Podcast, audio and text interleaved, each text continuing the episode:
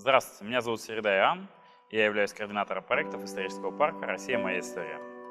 15 сентября 911 года князь Олег после успешного похода на Константинополь заключил договор с Византией.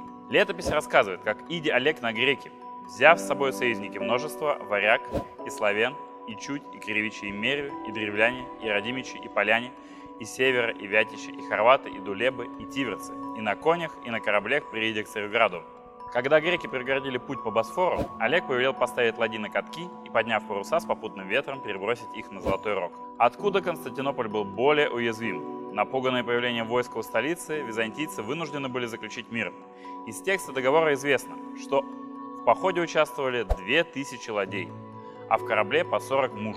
Договор устанавливал дружеские отношения Византии и Киевской Руси, определял порядок выкупа пленных, наказание за уголовные преступления – совершенные греческими и русскими купцами в Византии, правила ведения судебного процесса и наследования, создавал благоприятные условия торговли для русских и греков, изменял береговое право, отныне вместо захвата выброшенного на берег судна его имущества, владельцы берега обязывались оказывать помощь в их спасении.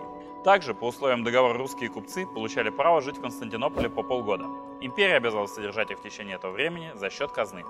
Им было предоставлено право беспошлиной торговли Византии. И еще допускалась возможность найма русских на военную службу в Византии. Договоры с Византией – первые известные международные договоры Древней Руси. Основные из них были заключены в 911, 944, 971 годах. Сохранились только древнерусские тексты договоров.